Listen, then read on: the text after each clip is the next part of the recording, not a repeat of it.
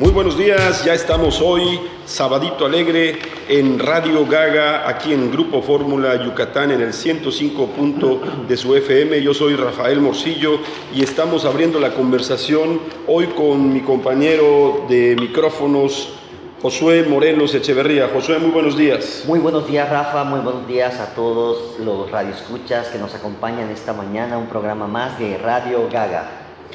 Pues hoy vamos a tener muchas cosas, vamos a platicar acerca de un pedagogo genial, Sir Ken Robinson, vamos a hablar un poco acerca de qué es la escuela democrática.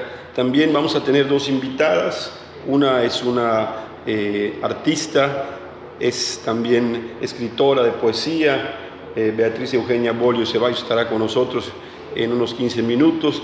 Luego vamos a tener una gran lectora también eh, que nos va a contar pues cómo empezó eh, pues es una señora pues que yo quiero mucho simplemente porque me dio la vida. Es mi madre, Teresa López Loría, estará con nosotros hoy también para contarnos su experiencia como lectora y en el cuarto bloque hablaremos acerca del programa Caravanas de Lectura para saber dónde van a estar las caravanas de lectura, dónde vamos a estar llevándoles intercambio de libros, cuentacuentos, títeres, talleres, etcétera, todo lo que estamos haciendo con el Ayuntamiento de Mérida. Y también tendremos una cápsula con el escritor Hernán Arzabala que nos va a recomendar un libro.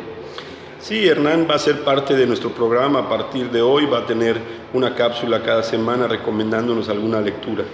Pues bien, yo quiero empezar diciendo que Sir Ken Robinson es doctor de la Universidad de Londres, educador, escritor y conferencista británico. Es muy conocido en el mundo por ser un experto en creatividad y en la vinculación de esta capacidad en los procesos de aprendizaje. Él fue autor de un libro que dio la vuelta a todo el mundo y está generando mucha controversia hasta el día de hoy en la educación porque él dice que la escuela está matando de aburrimiento a los niños. Robinson dirigía un proyecto llamado The Arts in School Project, una iniciativa que pretendía mejorar la enseñanza y el aprendizaje de las artes en las escuelas británicas. Él siempre ha sostenido que por qué, por ejemplo, no se enseña el ballet eh, o la pintura con el mismo énfasis en las escuelas con el que se enseña las matemáticas todos los días. Y uno dice, pensaría que estas artes no pueden influir en las matemáticas y por supuesto que sí, cuando uno es creativo, él dice que la creatividad se abre a la ciencia, a las matemáticas y a cualquier otra disciplina, puesto que la creatividad es la que ha logrado que los grandes genios de esta y de otras eras hayan eh, hecho los descubrimientos que han cambiado al mundo. Entre otras cosas, eh, estuvo al cargo de un comité consultivo nacional sobre educación creativa y cultura, comité que hizo un gran aporte, posiblemente el más grande a la investigación sobre la importancia de la creatividad en la educación y la economía en el Reino Unido. De ese trabajo surge la publicación del informe Todos nuestros futuros, creatividad, cultura y educación, mejor conocido como Informe Robinson. El impacto de este fue importante, pues relevó críticamente el limitado rol de la creatividad en la educación y resaltaba la importancia de esta sobre el futuro de la humanidad. De hecho, eh, dice que el secretario de, bueno, el ministro de Educación en ese tiempo de su país era invidente y que le decía que no podía él definir la creatividad, por eso no la metían tan fuerte en la educación. Y le dijo, no, es que no se pueda definir, es que tú no la puedes definir, no quiere decir que no pueda ser definida. Y entonces le dice, por ejemplo, ¿cómo alguien como tú, que nunca pudo ver, logró ser ministro de Educación en este país? Pues porque seguramente hiciste gala de una gran creatividad para, a pesar de ser invidente, ¿no? pues lograr todo esto que has hecho. Sí, eh, una de las cosas que me encanta de este investigador, investigador el Sir Kevin Robinson, es que eh, propone este pensamiento divergente que además tiene que ver, pues tenemos ya una saga, una película que toca este tema. Él dice que cuando nosotros, el pensamiento divergente es pues pensar muchas soluciones para un mismo problema, ¿no? Por lo general, cuando uno es chico y hace preguntas, él hace una investigación y dice, hizo la pregunta de para qué, qué funciones podría tener un clip, estos que sujetan, ¿no? Y que una persona promedio dirá 15 usos que pueda tener un clip, pero unas personas con mucha creatividad, con un pensamiento divergente, pues pueden tener una propuesta de 200 actividades. Luego dijo, ¿cuántos niños creen que entre una edad temprana puedan tener este, este pensamiento? Y era el 98% y conforme fue investigando, vio que conforme uno va creciendo, el público que tiene este pensamiento va reduciendo. Dice, debería ser al contrario. Y a lo que llega él es que pues de alguna manera la escuela a tener soluciones únicas en lo que el, resultado es único, todos los exámenes, las evaluaciones pues dan un único resultado, pues uno va eh, volviendo un pensamiento en vez de divergente, lo va volviendo convergente, ¿no?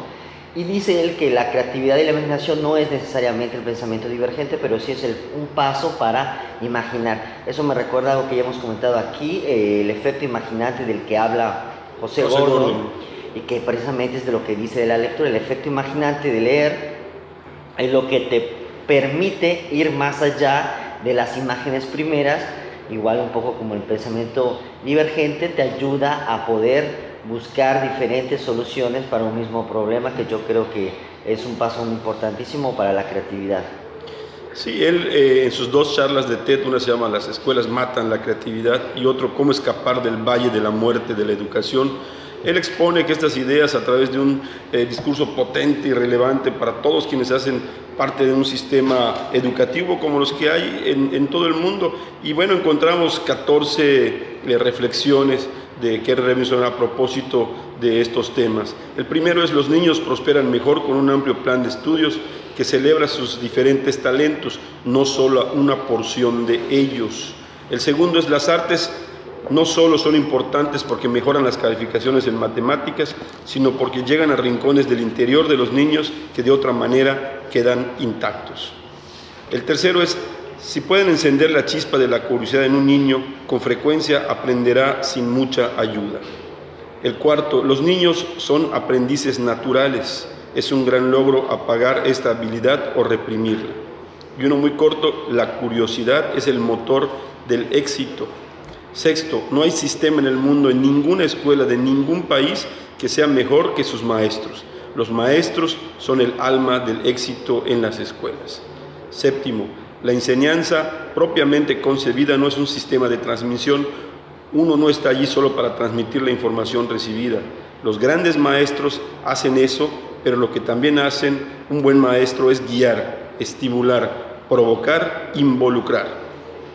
Otro, la educación se trata del aprendizaje. Si no hay aprendizaje, no hay educación. Ken Robinson defiende la idea de que nosotros estamos creando eh, desde hace muchísimos años, desde la revolución industrial, eh, autómatas que solo hacen lo que las máquinas hacen mejor que los seres humanos. Y dice, y nosotros como seres humanos debemos hacer lo que mejor sabemos hacer, ser humanos pero no provocamos el trabajo en equipo al tener exámenes individualistas que solo buscan perseguir la competencia uno a uno. Entonces, si no hay involucramiento para trabajar en equipo, difícilmente, lo que comentabas Josué, pues vamos a poder eh, tener las mejores soluciones. Él también eh, no es precisamente creador, pero él ve eh, que las escuelas democráticas son el futuro del mundo educativo. Las escuelas democráticas involucran a los alumnos en la toma de decisiones. Estas escuelas democráticas hacen que los propios alumnos puedan votar si se queda un maestro o incluso un director, lo cual por supuesto pone a temblar a muchos directivos en los colegios y en las escuelas. Pero bueno, esa es la democracia en, en Pero las eso escuelas. Estaría, o sea, estaría bien porque los alumnos podrían este, pues los maestros que sean buenos seguramente nadie querrá. Yo conozco un par de muy buenas maestras de primera mano este, que, los alumnos dicen luego que quieren seguir, seguir este, yendo a seguir yendo a clase, aunque sean vacaciones. ¿no? En el caso, por ejemplo, de mi madre, que mando saludos, este, había una, unos chicos que la iban a ver años después de haber egresado, ¿no? Habían pasado 5 o 6 años de que les dio clase y la seguían yendo a ver para que le dieran consejos. Yo creo que es un poco eso lo que debe ser un maestro y, y eso estaría muy bien porque entonces los chicos sí valorarían o podrían, digamos, poder tener voz y voto. Aunque yo creo que también habría que ver, porque sí se me un poco complejo, yo estoy totalmente de acuerdo con esta, este, este, esta propuesta de Kevin, pero sí, este, habría que ver cómo se podría instalar en un país tan grande, por ejemplo, como México. Bueno, él no es propiamente el creador de la, teoría, tiene mucho más tiempo y hay otros investigadores mucho más eh, metidos en este tema, por ejemplo, como Jean Giroux, que él eh, sostiene que hoy vivimos un nuevo alfabetismo en el siglo XXI. ¿no?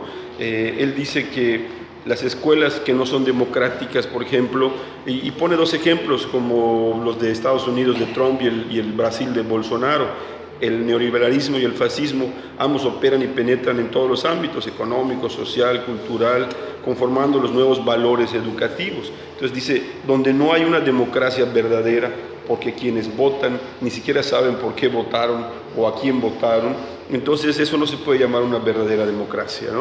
Eh, es, una teoría que además junto con otra, Josué, que está también siendo cada vez más popular, que es eh, la educación en casa. ¿no? Hay que inscribir a los alumnos primero en una escuela y luego darles educación en casa y luego llevarlos a, que a demostrar que sí están aprendiendo cosas. ¿no? Pues muy bien, eh, vamos a irnos a una breve pausa y cuando regresemos ya tenemos aquí instalada a nuestra amiga, la poeta Beatriz Eugenia Bolio Ceballos, que en unos minutitos nos va a contar un poquito acerca de lo que está haciendo ahora, disfrutando, escribiendo poesía. Regresamos a Radio Gaga en breves minutos.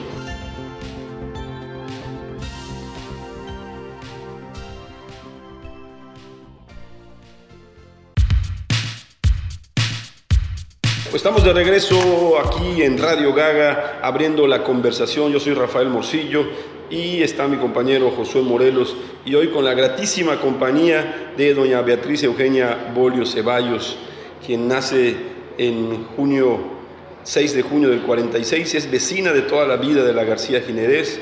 Ella se fue muy joven a estudiar en el Instituto Miguel Ángel de Bellas Artes en la Ciudad de México. Eh, pues fue maestra de pintura muchos años, destacando el óleo, la acuarela, la encáustica y el acrílico. Eh, pues la han acompañado a lo largo de su vida, la guitarra, el piano, compone canciones y desde hace algunos años hace poesía, ¿no? Claro que ha hecho algunas cosas también más acerca del artisteado, ahorita platicaremos con doña Beatriz. Y pues doña Beatriz, muy buenos días, ¿qué, qué nos trae para disfrutar de lo que ha escrito en esta etapa maravillosa de su vida? Bueno, pues buenos días y este, agradezco antes que nada a Rafael Morcillo y a Radio Fórmula por haber tenido la oportunidad de compartir algunos de mis poemas vivenciales. Y me siento pues muy emocionada. A continuación voy a leer, voy a compartirles uno que se llama Disfruta. Para mí es muy importante. Disfruta lo que tienes y da gracias por eso. Disfruta tus talentos y aprende a compartir que todo lo que tienes, la vida y sus riquezas, pasado ya algún tiempo, nada te quedará. Disfruta, amigo mío, disfruta de los tuyos, que nada en esta vida eterno quedará. Aprende a convivir, aprende a compartir y dale a cada ser lo mejor que hay en ti. Este poema me emocionó y lo reflexiono y lo comparto y pues me da mucho gusto, ¿verdad? ¿Y qué les pareció? Muy bonito, muy bonito. Además entiendo que pues usted a muy corta edad enviudó, apenas tenía tres años de, de casada. 23 años de viuda, 23 años de enviudé. O sea que lleva más años este, en viuda que nada. Soy la viuda alegre. 48 años. Y entonces, ¿qué otro poema nos trae? Bueno, traigo uno que se llama Transformación. Este es pues muy bonito. Creo que todas las que han sido o van a ser madres lo van a captar bien, ¿verdad? La noticia de ser madre alegró mi corazón y contaba yo los días al encuentro de ese amor. Ya pasaron varios años y solita lo eduqué, pues tuvimos la gran pena del marido que se fue. Me realizo ver al hombre que de niño yo formé y de ver muy satisfecha de que todo salió bien responsable en el trabajo, optimista siempre fue. Y yo ahora en estos años me descanso mucho en él. Ha formado una familia y le pido yo al Señor se conserve siempre unida, bendecida en el amor. Obviamente ya sabemos a quién va dedicado ese, ese poema. Obviamente. Pero, ¿y qué, qué este, eh, le, cómo le sale el gen para empezar a escribir esto, doña Beatriz? Pues mira, son, son puras cosas vivenciales, ¿verdad? O sea, experiencias mías de vida duras y, y alegres, y de allá surgen, ¿no? Pero nunca tomó un cursito de algo. Nada, nada. No he tomado nada, sencillamente fue saliendo y según las conocedoras y escritoras dicen que es, es poesía porque tiene cierta ritmo y, este, y me nacen, la musa llega y me despierta y me hace agarrar un lápiz y escribir. ¿Cuál otro nos trae? Hay uno muy simpático que les traigo y sobre todo son a mis contemporáneas. Este grupo de amiguitas que liberadas están, hacen planes muy deprisa, pues el tiempo se les va. Yo de noche ya no veo, yo me canso al caminar, se me olvidan ya las cosas. ¿Será Isadmer que me da? Se me sube ya el azúcar y me baja la presión y me olvido algunas veces de saber a dónde voy. Ya no oigo, me equivoco, ¿por qué esquina he de doblar? Pero sí, no me equivoco y al casino voy a dar.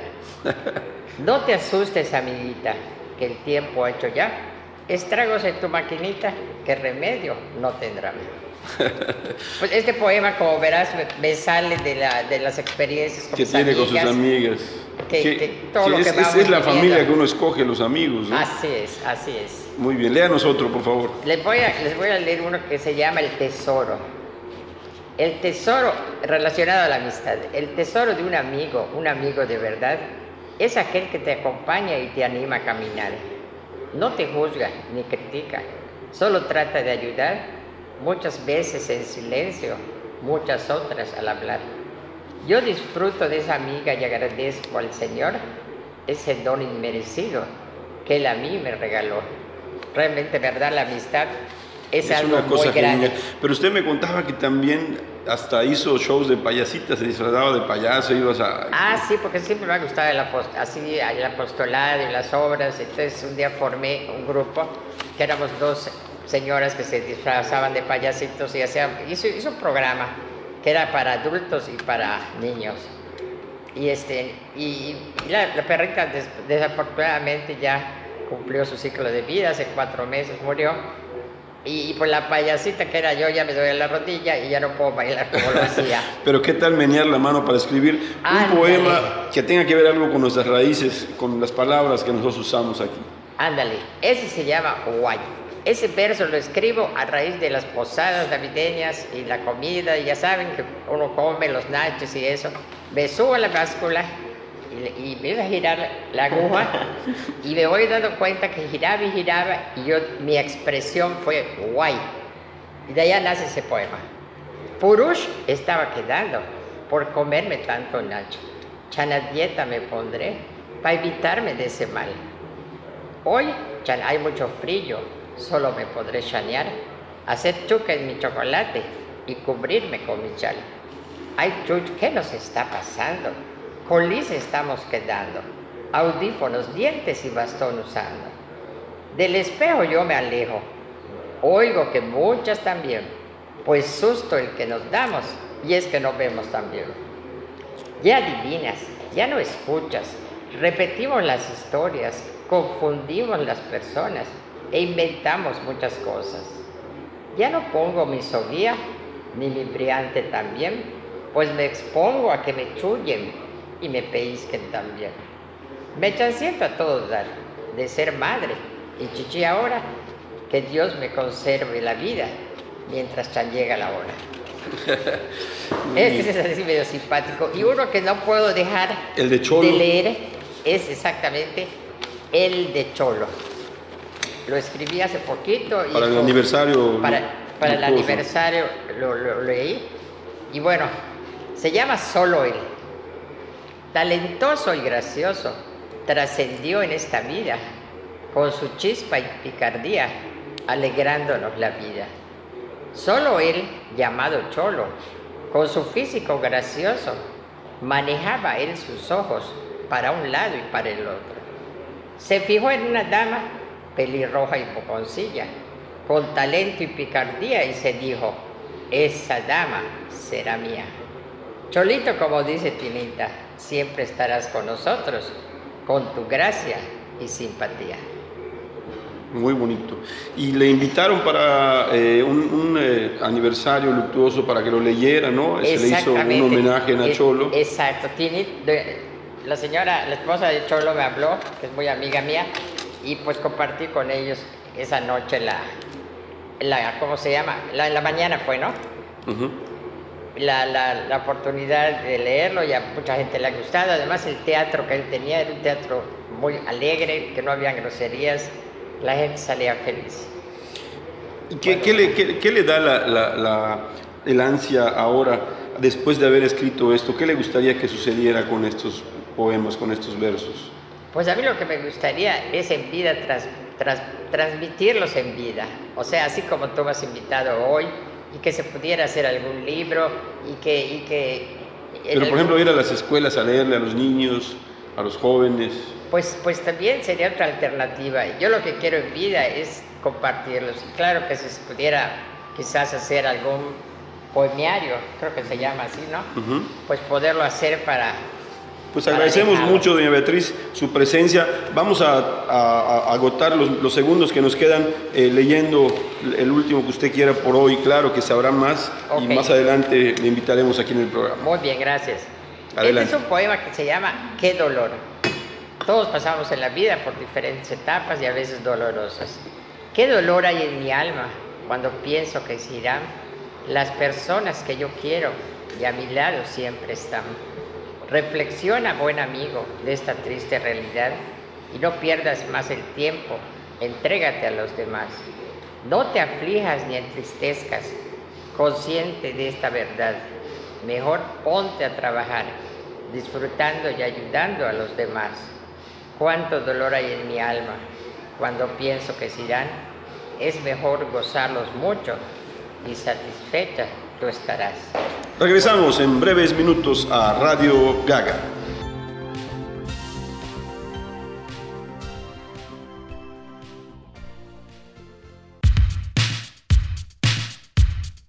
Y estamos de regreso aquí en Radio Gaga, ya estamos transmitiendo en las dos estaciones hermanas de Grupo Fórmula Yucatán, 94.5 de su FM, 105.1. Hoy abrimos la conversación, Josué Morelos y yo. Eh, hemos hablado acerca del doctor Ken Robinson, de la Escuela Democrática. Tuvimos a doña Beatriz Bolio Ceballos aquí, eh, una eh, poetisa, pintora. pues la poesía le ha salido de manera autodidacta, dice que nunca tomó clases de nada y, ahora le sale ese gen por escribir y lo hace muy bien y, pone sus vivencias ahí y es parte también de mantenerse a un joven y bueno, hoy tenemos a otra joven de 75 años aquí con nosotros y es precisamente doña Teresa López Loría. Es mi madre nada más y nada menos una mujer que hoy devora libros y pues la invité porque me gustaría que nos compartiera ella cómo comenzó su aventura con las letras, eh, pues buenos días, doña Teresita López, Josué, buenos, días, de nuevo. ¿Qué nos cuentas? ¿Cómo empezaste a leer? ¿Cómo empecé a leer? Desde el momento que tenía cada, tal vez siete, ocho años, que empecé a unir las, las, este, las letras. Empecé a leer con Memín Pingüín, la familia Burrón, y otros cuentos que traían la, este, los libritos esos de de aquella época. Pero después hubo un, un receso de algunos años que dejé de leer más que los libros de la escuela. Pero a los 15 años de repente mi papá me dijo, oye hija, mira, aquí tengo estos libros para que leas. Tenía una vitrina llena de libros. Estos debes leer, estos no debes de leer. Entre los que debería de leer estaban el árabe, el hijo del árabe, y otros. Y entre los que no deberías de leer. entre los que no debería de leer estaban la manflorita o afrodita, como le dicen. Entonces, cuando mi padre se iba a trabajar, agarraba los que no debería de leer. Agarraba los que no debería de leer por eso hay que prohibirle a los niños la lectura para que lean más, claro. Pero pues en aquel entonces tal vez era yo inocente, o se le puede decir con otra palabra que no puedo decir aquí. Pero pues no lo entendí. Ese de Afrodita en realidad no lo entendí. Pero hoy sí lo entiendes. Pero entonces ya después de casada, que viví un tiempo con mi papá después de casada, lo volví a leer. Entonces ya como que le fui buscando por dónde iba. Y también había otro que se llamaba la, este, la inocencia perdida. Igual era de los libros que no debería de leer y que también leí. Pero cuando leíste el árabe, ¿qué pasó contigo? Cuando leí el árabe, me emocioné tanto, me gustó tanto las aventuras, porque al leer tu imaginación se desborda, estás pensando que estás en aquellos lugares donde se escribió aquel libro, estás viviendo lo que ellos viven. Entonces es una emoción indescriptible. Vives otra vida, ya no estás viviendo tu vida, sales de tu vida para vivir otra vida, para estar dentro del libro. O sea, otras vidas, ¿no? Entonces puedes vivir más vidas que Otras vidas porque yo he leído cientos de vidas y, cada una de, ellas me ha emocionado. Pero luego otra vez viene eh, un freno con la lectura. Viene un freno con la lectura, pues vienen los hijos, viene el trabajo y ya pues no me daba tiempo de leer. Pero después hubo un tiempo en el que trabajé en una editorial que empezamos trabajando con Porrúa. Después pasamos a Santillana y que ya en Santillana teníamos muchos libros y los primeros libritos que agarré y que me emocionan hasta ahora y me gustan, me divierten, son los infantiles juveniles. En aquel entonces leí El pequeño vampiro. Y así se demuestra que la literatura infantil y juvenil no, solo es para niños, no necesariamente es para niños y jóvenes. A mí me divierte bastante y hasta la fecha sigo leyendo libros infantiles, juveniles, bueno, con, junto con otros, con otros más, que ahorita estoy leyendo los de Villoro ¿Y te volviste fan del doctor Arredondo también? Y me volví fan del doctor Arredondo, porque conociéndolo y, sabiendo que es doctor y todo, digo, oye, qué maravilla, cómo este señor puede plasmar tanta cosa en un libro, cómo trabaja su imaginación, cómo me gustaría poder hacer lo mismo, porque mi hijo me dice, oye, ¿por qué no escribes tu historia? Porque yo no tengo la capacidad para poder plasmar todo lo que siento. No encontraría las palabras correctas o tal vez necesitaría yo tres o cuatro tomos para... Tu hermano ya después de los 75 años entró a tomar cursos de, escritura, ¿no? Y, pues ahora escribe sus cuentos. Escribe sus libros y sus cuentos, así es. Que o sea que es un gran lector. Ah, es un gran lector. Nosotros venimos de una familia de grandes lectores. Bueno, no sé mi abuelo, pero pues era maestro y les, después mi papá un gran lector, después mi hermano otro gran lector y yo pues tal vez una lectora medias, pero sin embargo he leído como tal vez como 500 libros. Apenas, nada más. Ajá. Y ahora, pues mi hijo, mi hijo también, que es un gran lector, y yo veo que algunos de mis nietos también, como mi nieta Abril, le gusta la lectura y me da muchísimo gusto. Sí hay una diferencia ¿no? entre una persona que se crea el, hábito de leer por placer, por gusto, no necesariamente porque todos los que pasan por la universidad de alguna forma eh, pues tienen que tener textos a la mano. ¿no?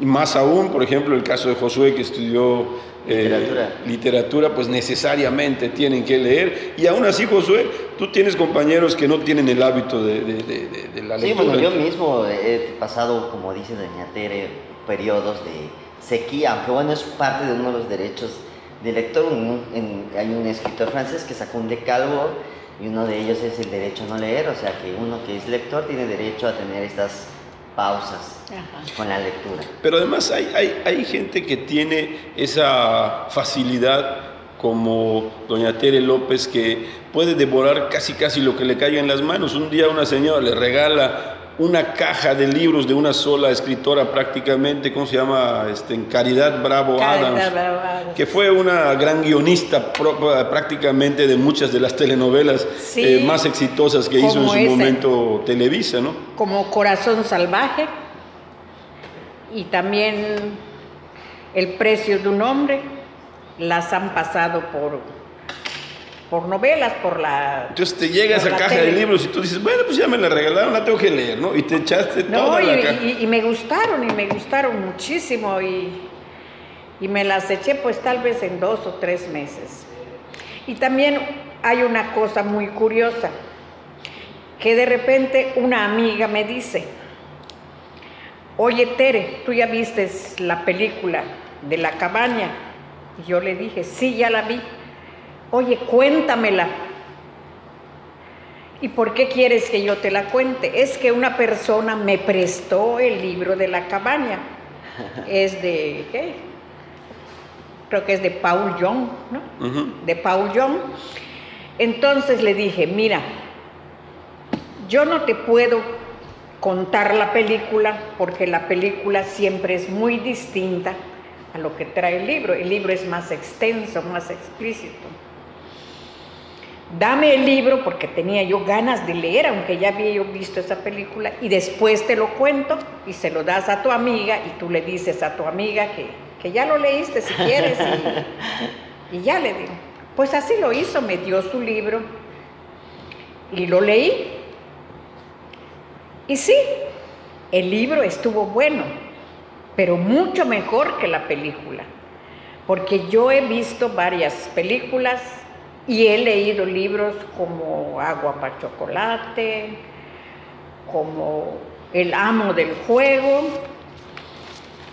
Esa del amo del juego la vi, lo leí mucho tiempo atrás y después vi una serie de, de cuatro capítulos que me pareció nada a comparación de lo que el libro te ofrece. El abogado del diablo, agonía de amor, la inocencia perdida, la vida es bella de Roberto Benini. También La vida es bella.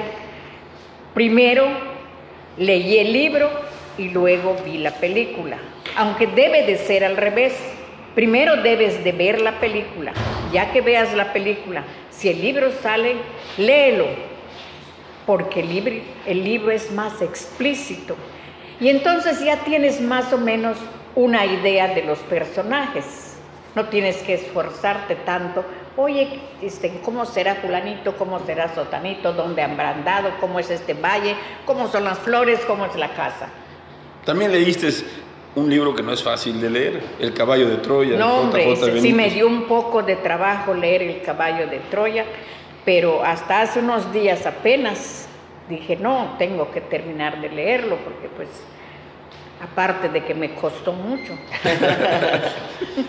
Había que leerlo y sí, lo terminé de leer y sí, muy buen libro también, pero solo he leído el primero, porque son... Es una saga, sí. Sí, son varios. Y últimamente, este, este mismo año que cumpliste 75 años, te regaló Hernán Lara Zavala un, un libro, Península, Península, ¿Qué, ¿qué te pareció? Me pareció muy bueno. Habla mucho de nuestra península, de nuestros ancestros, y, vives cosas que de repente dices, bueno, pues qué bonito, porque habla de tal pueblo y este pueblo lo conozco. Y habla de, Campeche y dices, no, pues Campeche ya no es lo que es ahora. Bueno, y así, y vas viendo este, vivencias que de repente te las imaginas, cómo vivían en aquellos tiempos. Muy buen libro, muy recomendado. Pues yo empecé a leer prácticamente a los 30 años y tengo la esperanza de que mi hijo Julio Tito, ojalá que también te emociones con esto y empieces. Mami Tere, muchísimas gracias por estar con nosotros hoy. Vamos a un breve corte y regresamos. Muchas gracias. ¿Algún saludo para tus nietos o algo rápidamente? Claro que sí, saludo a mis hijos, Pedro Humberto, Rafael, Julio y Wilbert. Y a mis nietos, a todos mis nietos, que no los voy a nombrar todos porque son muchos. Muy bien, muchas gracias. Pues regresamos en breves minutos a Radio Gaga.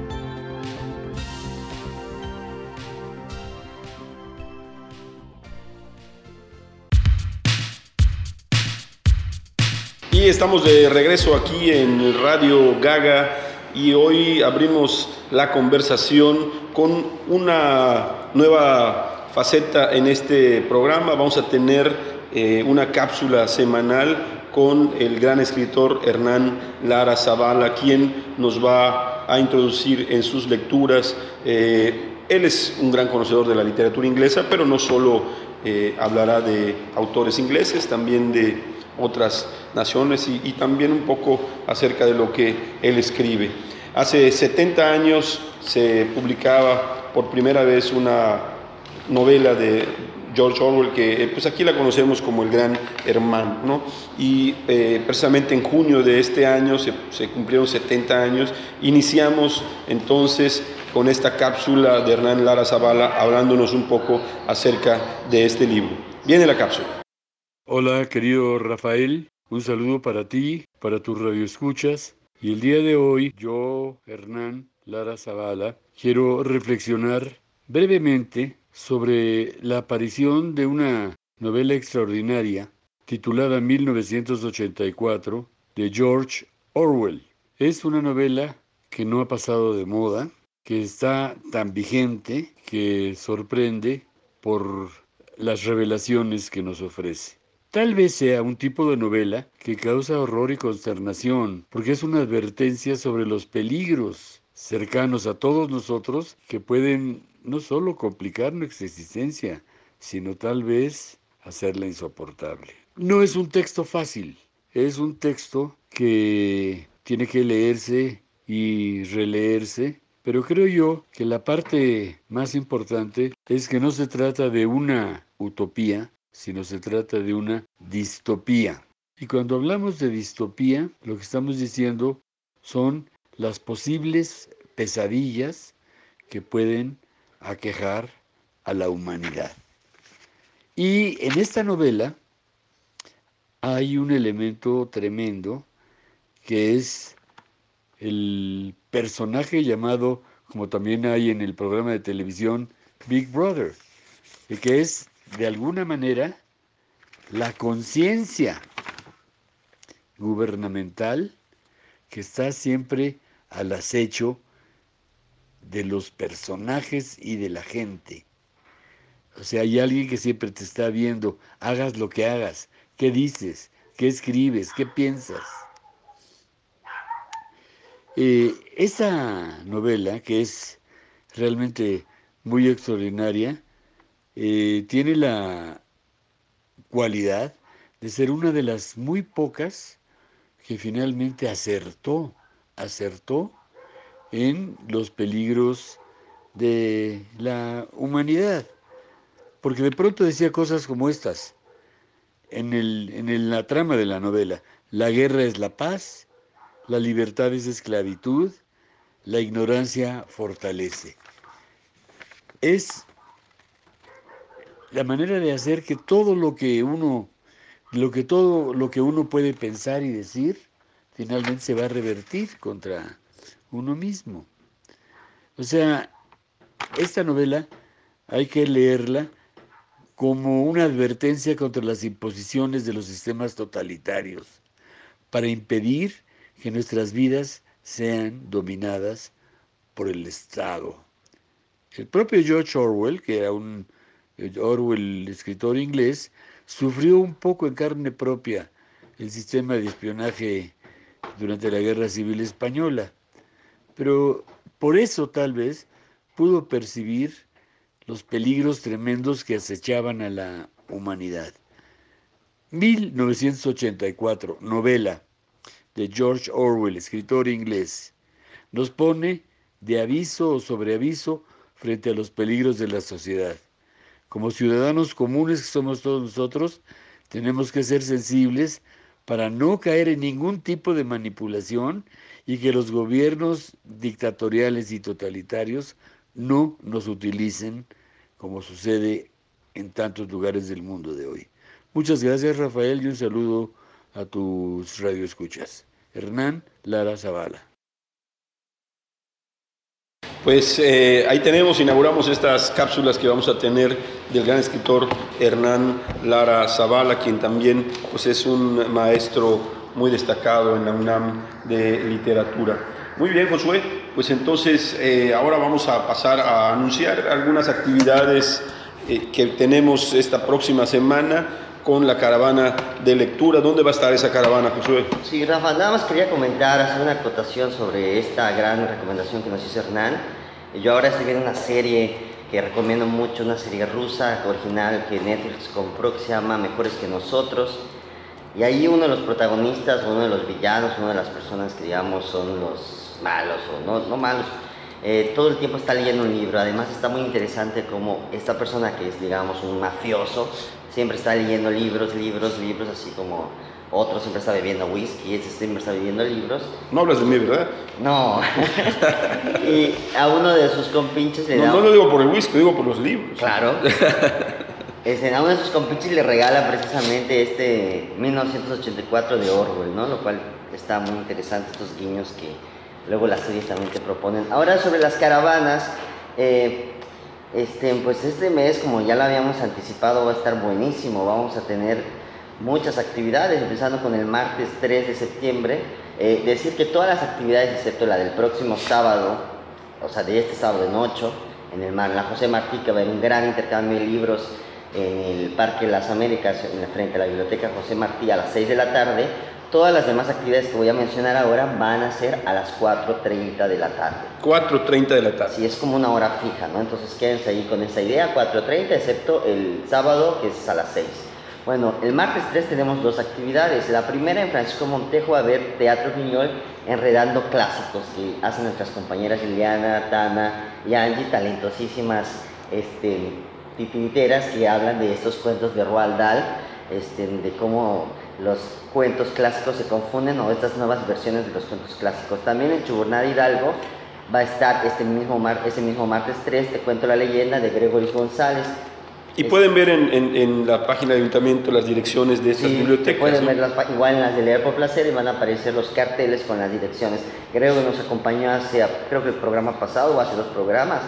Es en el miércoles 4 vamos a tener Cuentacuentos para Todos de Angie Santiago en la biblioteca de la Nora Quintana y ese mismo día en Las Águilas vamos a tener el taller de lotería literaria. El jueves 5 vamos a estar en la comisaría de Citia con Enredando Clásicos y en la Miraflores vamos a estar con los cuentacuentos de Angie Santiago, Cuentos para Todos. El 5 de septiembre, el jueves, eh, también estaremos en Citia haciendo el intercambio de libros, así que si están por ahí, pues empiecen a Es una magnífica oportunidad el jueves 5 de septiembre en Citia. Todos los que vivan cerca de, de Citia, hay muchas colonias aledañas a Citia. Está, por ejemplo, las Américas, muy cerquita de Citia. Y hay muchos desarrollos ahí cerca de, de, de, de esta comisaría Citia y un intercambio de libros es una oportunidad maravillosa para que con un libro que tengamos podamos leer otros libros porque esta experiencia va a ser de, de nueva cuenta en, en, los siguientes meses para que cada vez podamos con un solo libro leer muchos más libros. Sí, este, para el, ya el viernes 6 vamos a tener cuatro actividades, todas a las 4.30 como decía. En las Águilas vamos a tener Teatro Viñol. En la Fidel Velázquez, una biblioteca, por cierto, muy bonita, está el Cuentacuentos Gregory, con Cuentos La Leyenda. En la comisaría de Conchem estará Cuentos para Todos de Angie Santiago. Y en la Fidel Velázquez también tendremos el intercambio de libros. Y por último, el sábado, como mencionaba, en la Martí tendremos el intercambio de libros, pero a las 6, es así, a las 6 de la tarde. Muy bien, pues yo creo que hay una caravana súper especial esta semana, empieza, y así estarán de cargadas las próximas semanas eh, tanto del mes de septiembre como del mes de octubre, que ya están programadas actividades para estos dos meses y que les iremos contando a través de esos micrófonos de Radio Fórmula acerca de todo lo que estamos haciendo. Bueno, pues eh, se nos ha ido el programa, Josué Morelos, hemos tenido un programa muy ameno con dos excelentes mujeres de la tercera edad, quienes nos vienen a compartir una, pues lo que hace, cómo escribe, y la otra, mi madre, sus lecturas y cómo esto les, les llena de alegría a ambas por, por, diferentes formas, ¿no? Pues muchas gracias, José Morelos, yo soy Rafael Morcillo, esto es Radio Gaga, consuma cultura, consuma literatura y sea feliz. Y como dijo mi madre, viva otras vidas a través de las lecturas. Muchas gracias, señor Verde, en, los, en la cabina. Y nos despedimos, Liliana. Gracias por el apoyo. Seguimos. Hasta el próximo sábado.